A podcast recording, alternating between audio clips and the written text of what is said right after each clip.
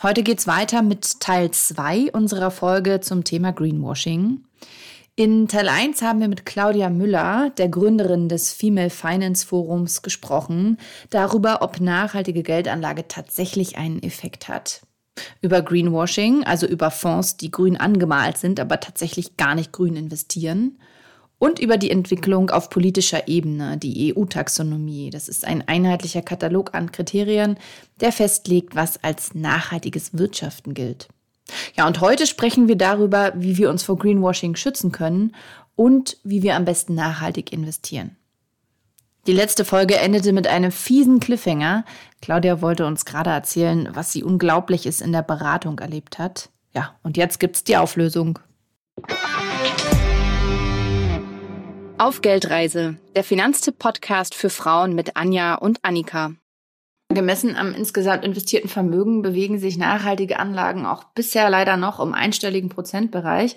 Also von jedem in Fonds angelegten Euro sind es fast 6,5 Cent. Das äh, gibt das äh, Forum für nachhaltige Geldanlage an. Also ich würde sagen, da geht noch einiges und dazu äh, kann dann auch die Taxonomie positiv beitragen, denn die schreibt vor, dass äh, Finanzanlagen und Versicherungsvermittler ihre Kundinnen bei Anlagegeschäften fragen, ob sie grün investieren wollen. Bringt uns das jetzt einen großen Schritt voran in Sachen nachhaltige Geldanlage? Theoretisch ja. In der Praxis zeigt sich leider, es hat kaum Wirkung. Also Warum? zum einen sind es leider weniger BeraterInnen, die tatsächlich diese, diese Frage stellen. Ähm, also auch ich war letztens bei einem Versicherungsvermittler ähm, und dann war da einfach angekreuzt, sozusagen, als ich hinterher die, die, die Unterlagen bekommen habe, kein Interesse an Nachhaltigkeit.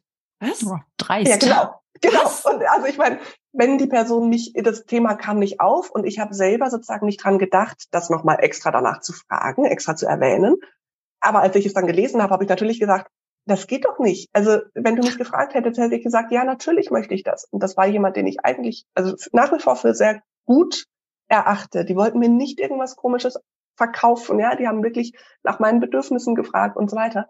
Ähm, aber, aber das zeigt halt das Problem. Und die sind häufig auch kaum geschult. Das heißt, die haben nicht die Kompetenz, da die Beratung zu machen. Die, ganz häufig, also der, die durchschnittliche Weiterbildung zu Nachhaltigkeit von diesen Menschen, die dann eben genau die Finanzprodukte verkaufen oder eben beraten dazu, beträgt 1,3 Stunden pro Jahr, bevor die mhm. auf die mhm. Kunden, also ja, wie viel kannst du lernen? Mhm. Und das heißt, also zum einen, die wissen nichts davon, die ignorieren das Thema häufig und zum anderen, und das ist das Problem, die Leute, die das Geld bislang verwalten, sind nicht unbedingt diejenigen, die Lust darauf haben, dass jetzt Veränderung kommt. Ja, Menschen sind generell veränderungsavers. Das heißt, die sagen sich, ach komm, wir haben das doch jetzt schon seit 30 Jahren gemacht, das müssen wir jetzt nicht ändern. Ähm, das heißt, wenn da jemand, wenn, wenn meine Beraterin mir gegenüber sitzt und sagt, na, also wenn Sie unbedingt wollen, dann können wir das machen mit der Nachhaltigkeit, aber ehrlich gesagt, das ist alles nur Firlefanz, dann werde ich als Kundin, die vielleicht halt nicht da den Durchblick hat, natürlich auch eher der Beraterin vertrauen. Das heißt, wie gesagt, theoretisch ist das super, dass wir das jetzt reinnehmen müssen.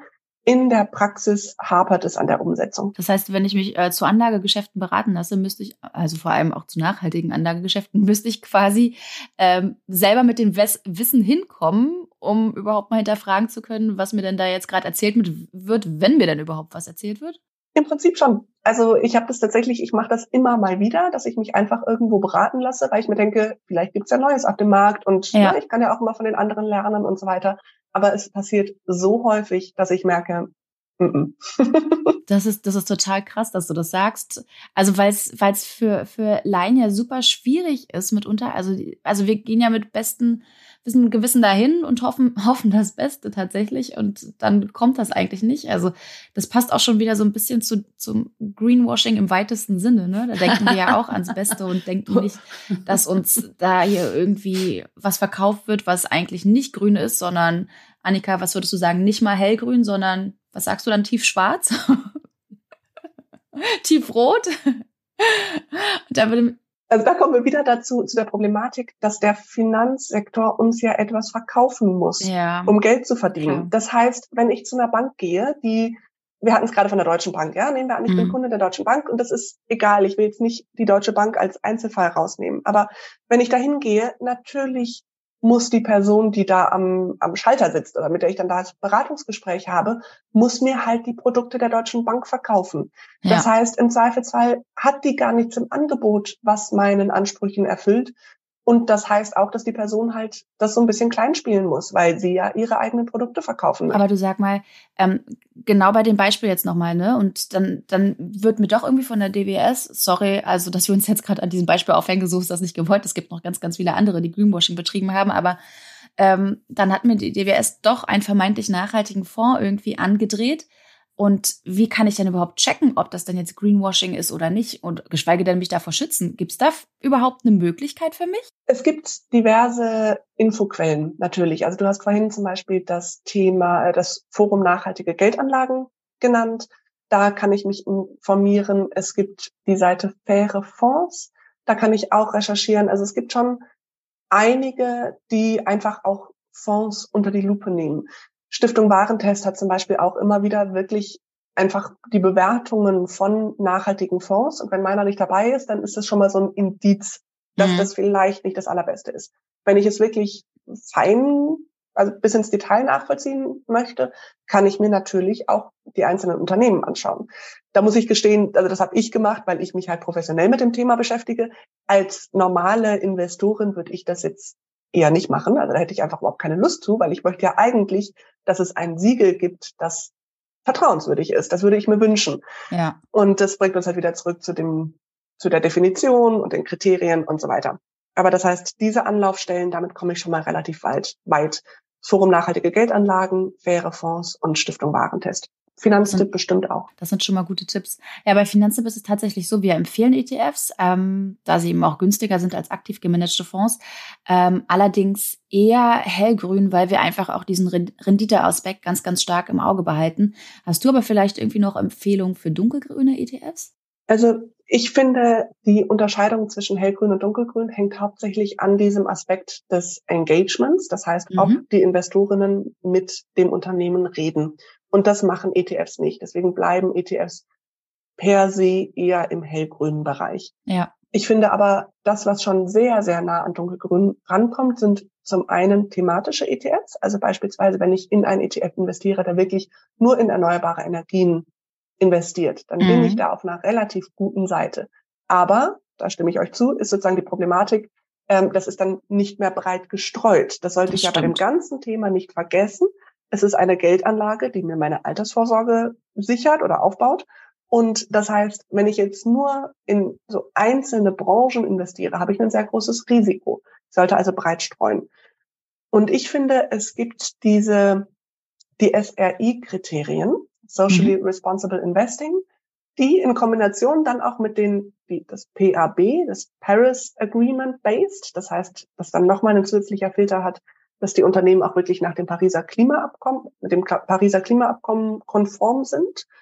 Und das sind so die, wo ich finde, oder die ETFs, bei denen ich finde, das ist die beste Kombination aus so nachhaltig wie möglich und gleichzeitig noch breit gestreut. Wie erkenne ich die? Also SRI steht ja bei vielen ETFs dann nochmal im Namen. Ist das schon der Indikator dafür? SRI ist schon ein sehr guter Indikator. Ja, das ist tatsächlich die Abkürzung. Also ESG, die mhm, Environmental genau. Social Governance, das hast ja. du überall. Ja, wenn du das anklickst, hast du immer noch irgendwie 800 ETFs und ja. ähm, das zeigt, dass der Filter einfach nicht eng genug ist. SRI hast du dann noch ungefähr 20 oder sowas von den weltweiten ETFs. Das heißt, das reduziert die Auswahl schon deutlich.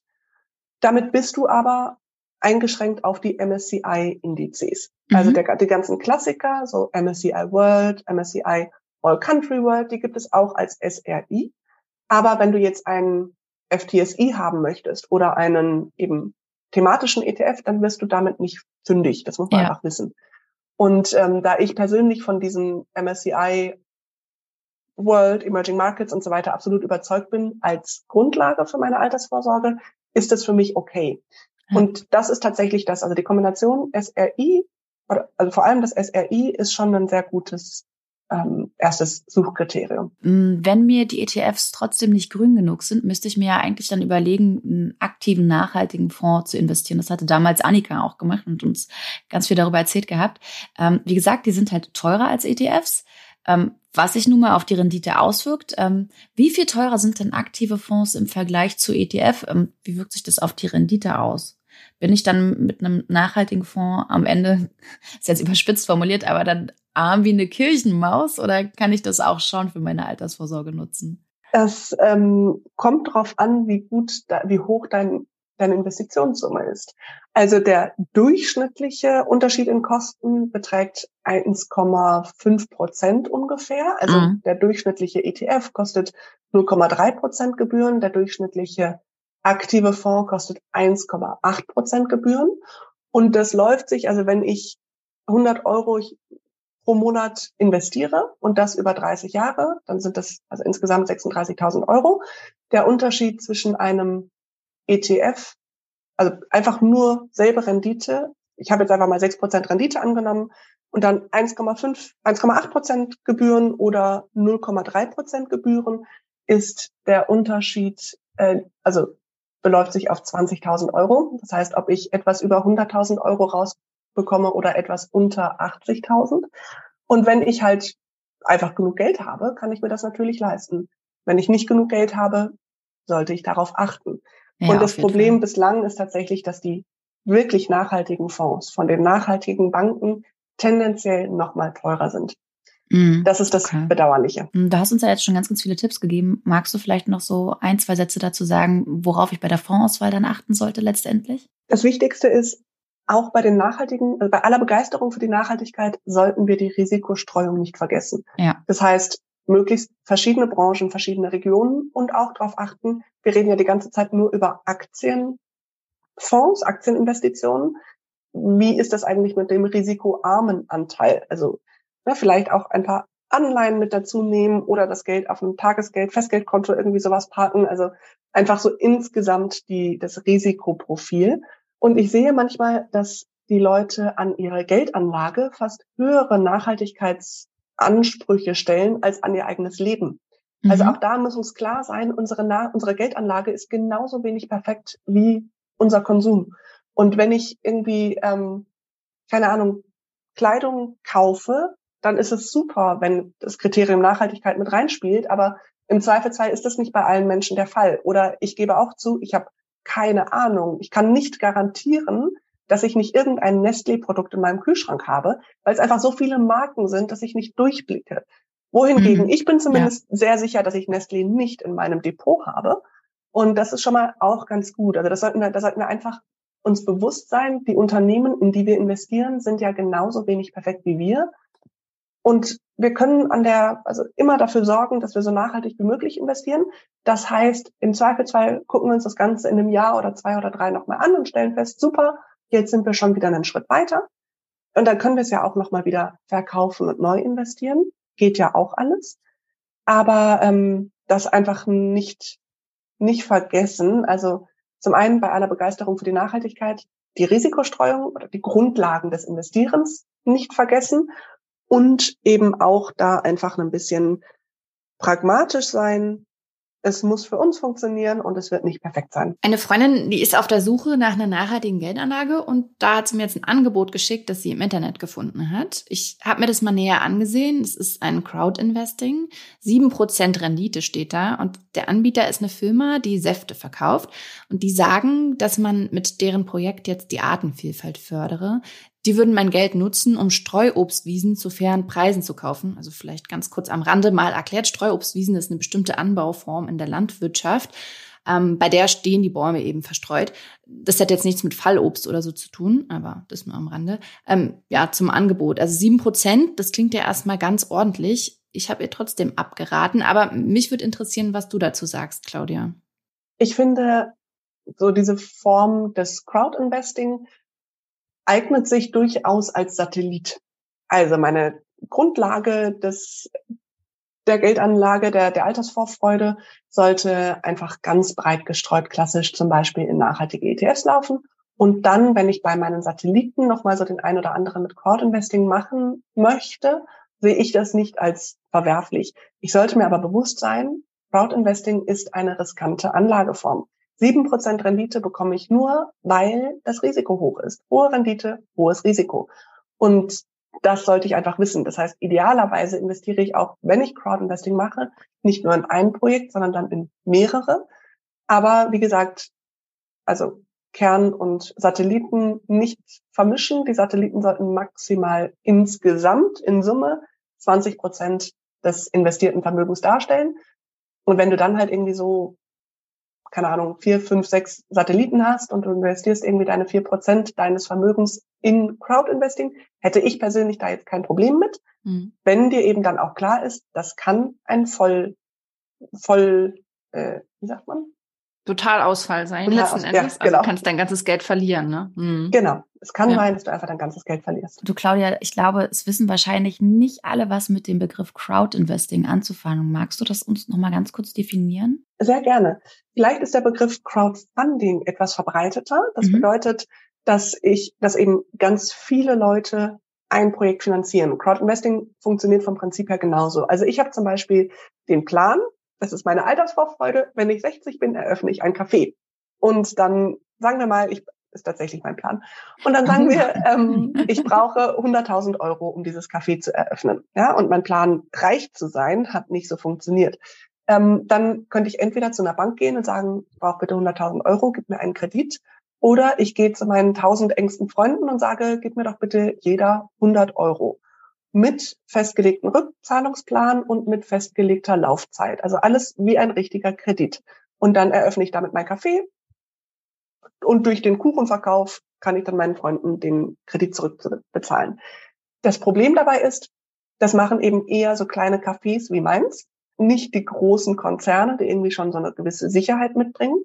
Und das machen vor allem auch die, die eben den Bankkredit nicht bekommen. Und das hat einen Grund, weshalb ich als Kaffeegründerin den Bankkredit nicht bekomme. Denn die Bank sagt im Zweifelsfall, ne, Claudia kann zwar Finanzen, aber ob sie backen kann, das wissen wir nicht so wirklich.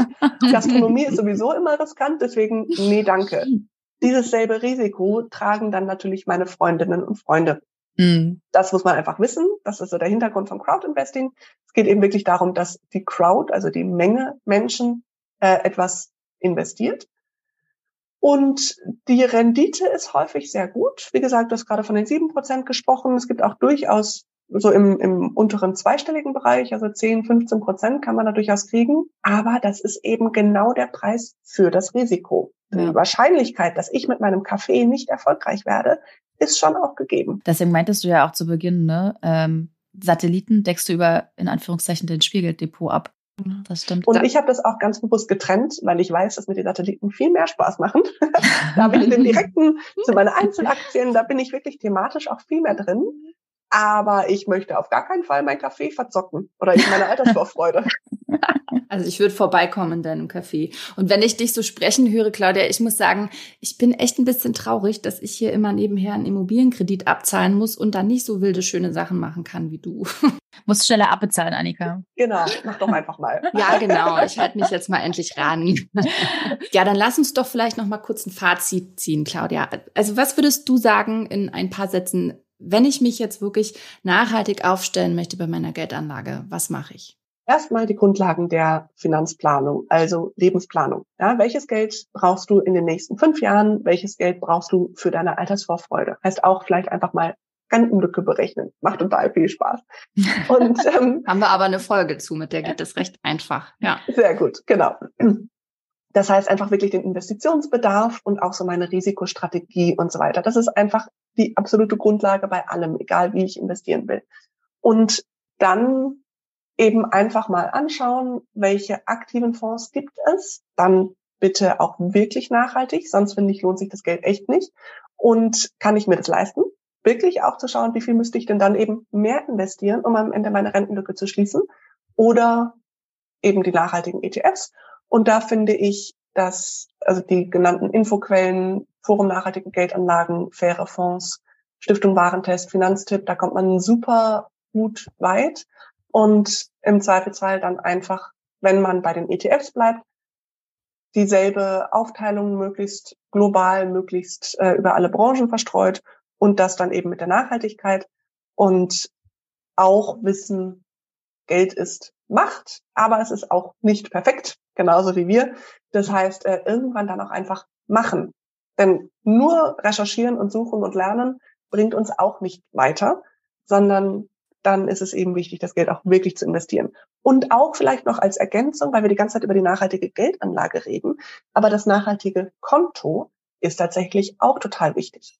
Denn wenn ich bei, ich sage jetzt, ne, wir nehmen wieder das Beispiel Deutsche Bank, äh, wenn ich da meine in meine nachhaltigen ETFs investiere, ist mein Geld nachhaltig investiert. Wohingegen, also selbst wenn das Depot bei der Deutschen Bank ist, wohingegen das Geld, was auf meinem Konto liegt, damit kann die Bank bei der das Konto ist, einfach fast alles machen, was sie möchte. Die nutzt das Geld ja, um ihre eigenen Projekte zu finanzieren.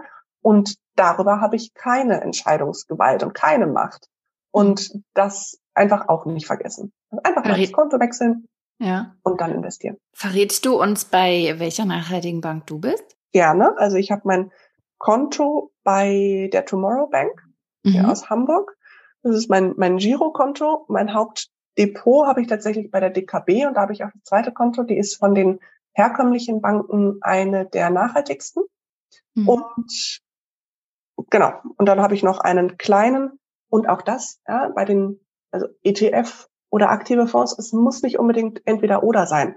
Ich habe es erwähnt, meine große Altersvorfreude geht in die nachhaltigen ETFs. Mein Spielgelddepot geht in einzelne Aktien und Themen-ETFs. Ich habe aber auch noch einen kleinen Anteil in einem aktiven Fonds bei einer nachhaltigen Bank. Ich habe den bei der Triodos Bank. Ich weiß nicht, ob mhm. ihr das mhm. wissen wollt. Ja, ähm, unbedingt. Okay. Äh, also ich habe auch noch einen kleinen Anteil in einem nachhaltigen, aktiven Fonds bei der Triodos Bank in dem Fall. Und ja, die mit diesen drei Bausteinen fühle ich mich ganz wohl. Genau. Mich würde jetzt noch interessieren, wie ihr das macht, liebe Geldreisende. Schreibt uns doch einfach direkt am besten bei Instagram. Unser Account heißt auch wie unser Podcast auf Geldreise. Ja, und wenn euch unser Podcast gefällt, dann würde ich sagen, abonniert ihn direkt und dann verpasst ihr auch keine Folge. Ja, und mir bleibt eigentlich nichts mehr zu sagen, außer danke, Claudia, dass du heute unsere Gästin warst zu diesem wirklich spannenden Thema und uns so viele Einblicke auch ja, in deine private Geldanlage gewährt hast. Das war sehr, sehr spannend. Sehr gerne. Vielen, vielen Dank für die Einladung. Hat viel Spaß gemacht. Ja, dann sage ich Tschüss an euch beide hier an den Mikros und auch an euch da draußen, liebe Geldreisende. Bis demnächst. Ciao. Tschüss. Tschüss, Claudia. Tschüss.